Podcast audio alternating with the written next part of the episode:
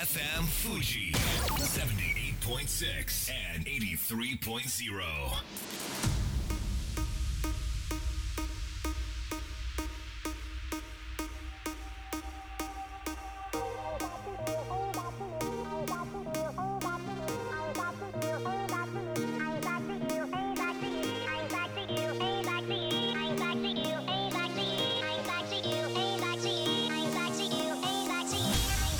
月曜夜のひとときいかがお過ごしでしょうか？この番組「みんなのラジオは」自分の故郷を盛り上げたい誰かの役に立ちたいぜひ知ってほしい聞いてほしいそんなたくさんの思いを発信していく番組です。本日で第318回の放送東京代々木のスタジオビビットより生放送でお届けしてまいります。このスタジオそばのルノアールさんが閉店してからというもの毎回その日の気分でカフェを選んでいるわけですが今日は代々木駅目の前のタリーズさんで仕事させてもらいました。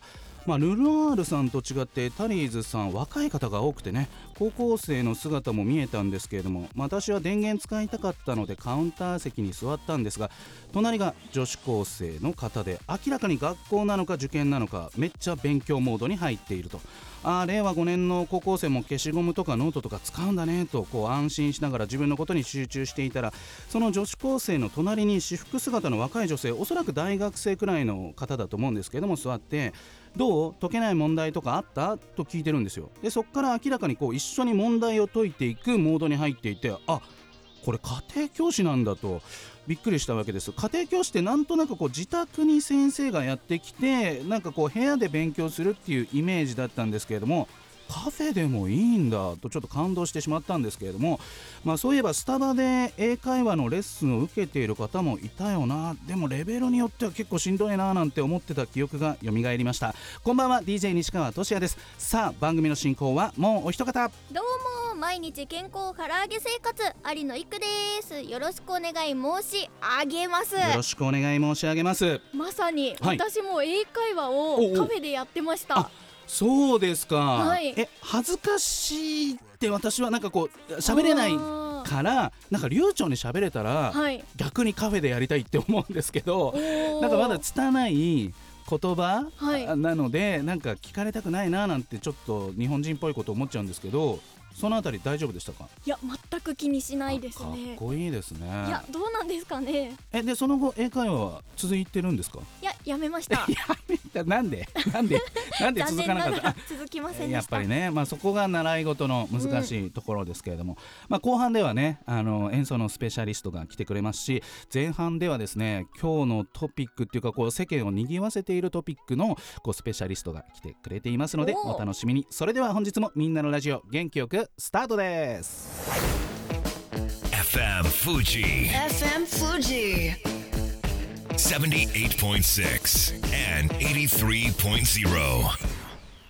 この番組は株式会社フレイマ株式会社ミリアッシュネットショップリオリオ一般社団法人 AB ラボ共同司法書士事務所以上の提供でお送りします。それでは前半はこちらのコーナーです目指せ人生100年プロジェクト。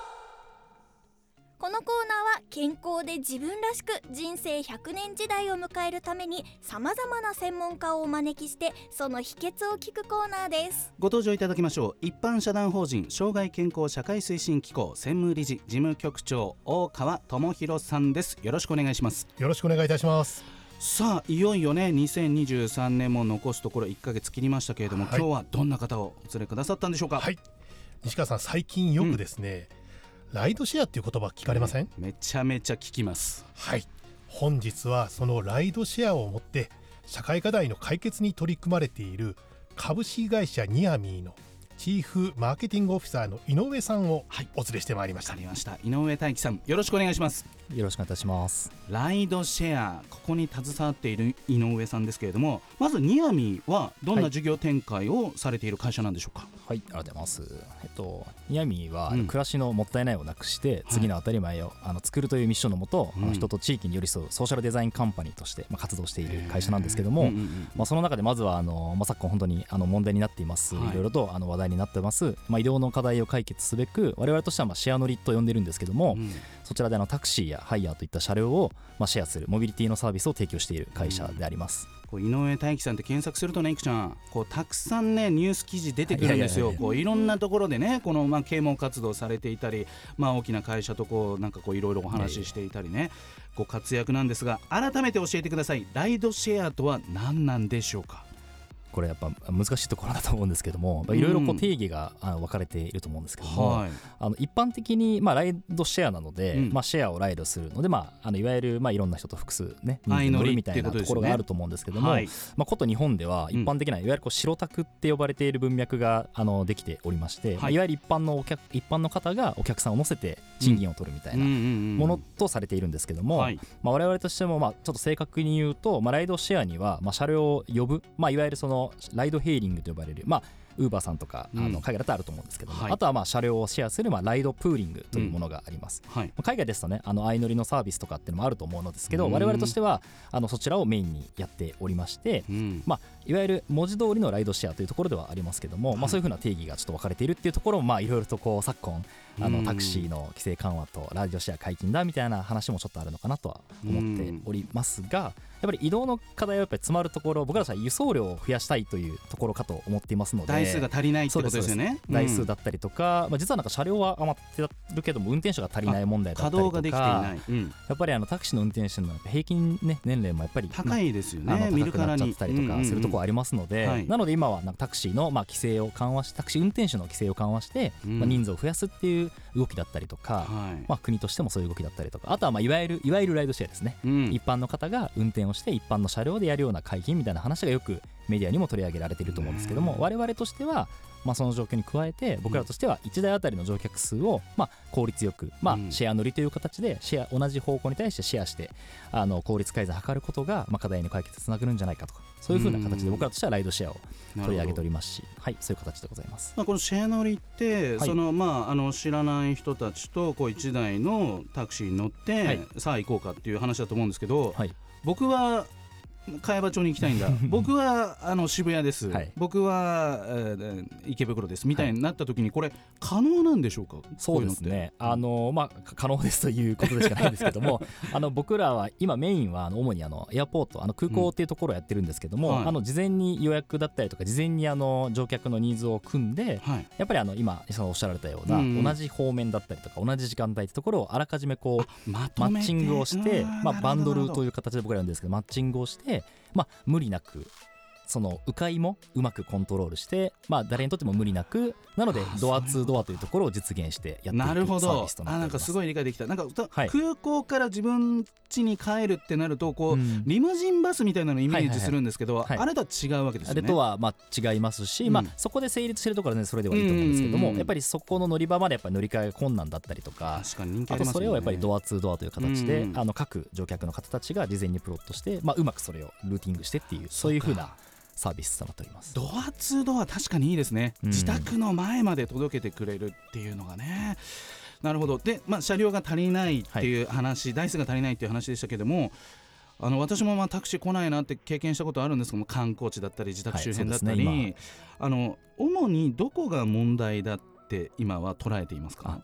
ありがとうございます。まあ、今あのおっしゃられたようなやっぱり観光地だったりとかは当然やっぱりあの、うん。ね、あのニュースでもあの京都のタクシーの行列だとかはあると思うんですけども、はい。いまあ、いわゆるこの交通不便地帯交通空白地帯と呼ばれるところだと思うんですけども、うん。我々としてはあの、まあ、タクシー捕まらないよっていう、うん。やっぱりこういろんな意見ってあると思うんですけど。すね。やっぱり時間帯だったりとかやっぱり深夜の時間の、まあ、電車とかバスがなくなってしまった時はみんながやっぱりあのニーズがあるので捕まんないよねっていうところのいわゆるこう時間的なうん。空白地帯だったりとか、あとは今西川さんおっしゃられたようなはい。エリア的な、うん。そもそもそのなんですかねタクシー会社とかがあまりないようなところは当然やっぱりあの供給が少ないですのでうん。課題感があったりとか、あとはまあ京都とかいう、まあ、都市でもやっぱり需要と供給のバランスで課題感があったりとかあとはイベント的なあれですね花火大会とかってところだとやっぱり需要と供給のバランスが崩れますので、主にそういう3つの観点から時間的観点とエリア的観点とイベント的観点のところを、まあ、しっかりとあの課題あの解像度を上げて、うんうんうんあの対応する必要があるんじゃないかなと思ってます。どうですかいくちゃん。ライドシェア。私乗ったことありました。え？あの地方であの、うん。高齢化社会の取り組みとして、うん。もうすでにあの実用されている町があって、あそうなんだ。そうなんですよ。そこでそこはあのアプリを使って行きたい場所を指定すると、うん。もう本当ドアトゥードアで、へあの来えてくれてあの例えば免許返納してしまった人とかね。とかがあの移動が困るっていう時に使使われてるのを体感しました。もう始まっているんですね始まってますね。場所では。始まってます。あでも井上さん確かに、はい。その高齢者の方の交通事故ってめちゃめちゃ増えてるじゃないですか。そうですね。まあ、都心にいる私からすると、うん。乗るなと叫びたくなるんですけれども、そのいろいろ事情があるんですよね。そうですね。やっぱり。うん。やっぱりあの移動したいじゃないですか、うん、人間たるものというか。そうですよね。や。っぱりそのいわゆる都内免許返納っていう部分があるときに、まあ、そこは判断として一つの判断だと思うんですけどそれでやっぱりこう移動の自由がなくなるっていうところはうん。なんかあなんですかねいろんな意味でのなんですかね課題というかやっぱ個人の思いとかもあると思いますのでね。まあ、その辺をちょっと僕らとしてがあの一助となれればなと思ってますので。でこう台数が増えてこう、地方の隅々までにもこう呼んだらすぐ来てくれるようなサービスが行き届けば、その無理してリスクを背負って自分で運転しなくてもいい未来がやってくるっていう。そうですね。それをいわゆるその呼ぶだけではなくて、うん。事前にやっぱりあの、ね、同じような方向を目指すってところはあると思いますね、えあのうん。例えば地地方とかだと、うん。まあ、そこら辺をうまく活用して、まあ、ドアツードアで一つ同じルートでやってでまあシェア乗りなので比較的リーズナブルっていう形で、うん。まあ、そういうふうな価値観が世の中に響けばいわゆるこう無駄無駄に多い車両も手配もせずに今今ある車両をうまく有効活用できるんじゃないかなってところがまあ、一つ大きいですね。うん。やっぱりね車両を増やせば解決ってやっぱり環境的な負荷だったりとか渋滞みたいなところありますのでそうですね、まあ、シェアして乗る、るみたいなシェア乗りってところがあの広がっていけばいいかなと思ってます。なるほど大川さんはこの事業に携わっていらっしゃるということなんですか？あの先ほどの交通の問題っていうのが、はい。ななかなか都会にいると感じないですけども、うんうん。公共交通があまり豊かでない地方に行くとうん、シニアの方が免許を返納してしまうともう自分の足を失ってしまうんですね。今の流れですね。そうなんです、そういう方々でもやはり今あるその交通資源を有効に活用しながら行きたいところに行ける病院に行きたい時にも行けるってそういうことをやっぱりこういうそのテクノロジーシステムで解決していくっていうのは非常にこれからの,、うん。あの課題解決策になっていくので、はい今あのニアミンさんともご一緒させていただいて、はい、地。方の課題解決に取り組ませていただいてます。いやこれ本当に日本のインフラを大きく変える事業ですからすごく期待したいなと思います。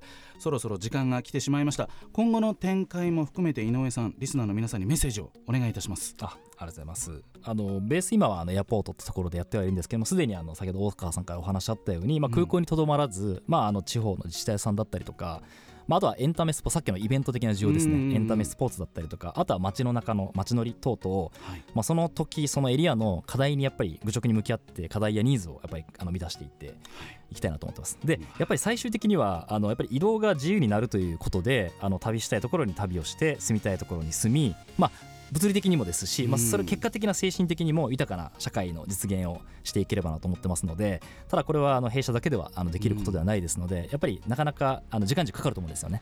でもこういう皆さんとか、まあ、リスナーの方たち含めて、まあ、シェア乗りという形で広まっていければなと。うん。少しでもあの気になったら、まあ、カタカナでニアミーと検索していただければいろいろとあの情報転がってますのでね何卒よろしくお願いいたします、これからが楽しみです。ここまでは井上大樹さんそして大川智弘さんでした。ありがとうございましたありがとうございました。それでは一曲お届けしましょうロットでアスファルト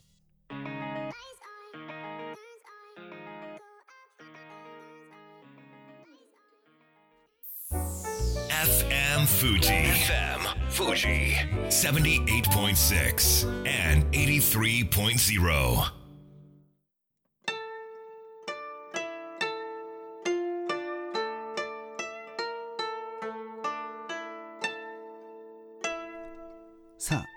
みんなのラジオ。改めまして私西川俊也と有野行くで。お届けしております。後半はこちらのコーナーです。東音プレゼンツミュージックシアター。このコーナーでは楽器賞や音楽教室を手掛ける東音楽器足立センターが魅力あふれる演奏家を紹介していきますとても落ち着いたなんか心持ちで喋りたくなってしまうそんな音楽が流れていますけれども本日のゲストご紹介させていただきます。総曲家菊凪優子さんです。よろしくお願いします。奏曲家の菊凪優子です。よろしくお願いいたします。素敵な音色が流れています。菊凪さんこの曲はどんな曲なんでしょうか？はい、えーこの曲は中空ギヌタという曲でして、えーまあ今から70年前ですね。えっとお正月でよく流れる春の海をはいはいはい。作った、うん。えー宮城道夫が作曲した曲になります。へで、えーとうん。五段ギヌタという琴二面使った、えー曲なんですけれども、はい。その、えー、琴二面使う曲をギュッと一つに一人で弾くようにまとめたものが、えー、と中空ギヌタになっていあてじゃあこれ一人で弾いてる？そうです一人で。えー。人。はい。こと二面？ねそうですね。そういうのを元にしてさらに西洋の要素をプラスしたりだとかしてどんどん新しいものを作っていく作曲家さんです。そうなんですね、はい。で演奏は菊凪さんが？はい。すごいよ2人での分の演奏量をこう1人でこなす難しい曲なんですよね、さあこの曲に乗っていくちゃん。はい。菊凪さんのプロフィールの紹介をお願いします。はい。福岡市出身東京芸術大学総曲生田流卒業。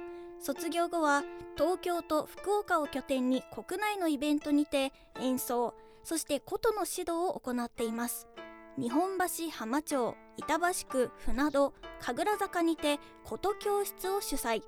これまでに照明や日本舞踊など同じ和の世界でもめったに関わらない分野ともコラボし琴との新たな世界観を演出できるように活動中です。うーん素晴らしい。そして東京と福岡を行ったり来たり。あそうですね。うん。一応はい。これはどんな思いで行ったり来たりされてるんですか、今はあの東京に住んでいるんですけれども、ん。出身が福岡なのではい。やはり恩返しをしたいという思いもありまして、まあ、福岡でもどちらでも2拠点ではい。やっていけたらなと思ってやってます。いいですね。そして琴教室の主催しているのはこれはどんな思いで？はい。そうですね、えっと、演奏会で来ていただくっていうのももちろんなんですけれどもやっぱりピアノのように、うんあの普及したいというかお琴もたくさんその習い事の一つとして、えー、とやってほしいなっていう思いがあるのでまあいろいろなところでやれることで少しでも、はい、確かに増えたいなとなんかあのストリートピアノみたいにストリート琴とかもあってほしいですね。窓口を広げる活動をされている菊凪さん、今日は生演奏を披露していただけるということでどんな曲を弾いてくれるんでしょうか？はい、えー秋風幻想という、えー、とわた私の師匠である深見里美先生が作曲した曲になります。うん。では早速準備のほどよろしくお願いします、はい。福ちゃんこのスタジオにねはい。180センチの琴が、180センチもあるんです今あっねて準備してくれています。羽田空港からね今日はこのまま福岡から来てこの琴を持って、えそのまま来てくれたんですよシャトルバスにきっと乗ってだと思うんですけどね、ー、へえ、はい、いや飛行機へーって。乗れるんですね。すごい。準備はいかがでしょうか。それではよろしくお願いします「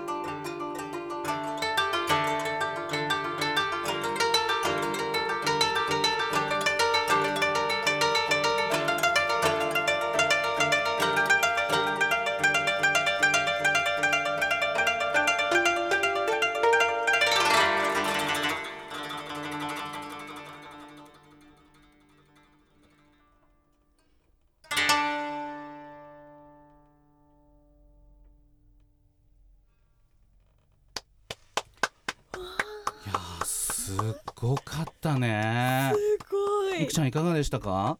こと？こと。これなんか琴のイメージと全然違って、あすごい新鮮でした。なねイメージだったのかもしれないんですけど、今日の菊凪さんの演奏はもう両手指がすごく動いていて、はい。でもなんかすごくなんか幻想的というか、うん。これ和楽器なんですよね。和楽器なんですけど、僕にはなんかこう中東の音色だったりなんか他の国の音も混ざってたような気がしたんですけどあの琴の魅力ってどんなところだと思いますか、琴の魅力それも私もすごく迷うところではあるんですけど、うん。まあ、入り口は狭いけれどもう入ってしまうと沼っていうところです。沼うん。もうやることがたくさんある魅力がはい引き出せるところはたくさんある楽器っていうはい。ことなんですね。そうね。時間が迫ってきました。告知があればぜひお願いします。はい、えー、と2つございまして、うん。えー、と1つがその先ほど沼と言った、もう仲間を募集中でして、はい、あのおことの沼にはまってくれる 沼はじゃない沼友。沼友募集中で、はい、はい。あのおこと教室を開催しておりまして、えー日本橋浜町うん。と板橋区船戸、えー、と神楽坂で500円で体験レッスン、はい、行おっております。のではい、そうまずはハードルを低くしたいということではい、しているのともう一つが、えー、12月16日土曜日に、えー、17時からうん。総営ギャラリお。ーさんのところで、うちのバーの常連さんです。はい、そこの、えー、とソエギャラリーさんで琴のコンサートを、うん。えー、と琴の同期の鈴木紀香さんと一緒に、えーさせていただきたいそうなんですね。いただきます。わかりました。詳細は SNS、はい。インスタグラム、フェイスブックではい。確認ということで、ここまでは総曲家菊凪優子さんでした。ありがとうございました。あありがとうございました。それでは素敵な一週間をまた来週。この番組は有限会社東音楽器足立センター柴田ホーム会計事務所一般社団法人障害健康社会推進機構ドテライド以上の提供でお送りしました。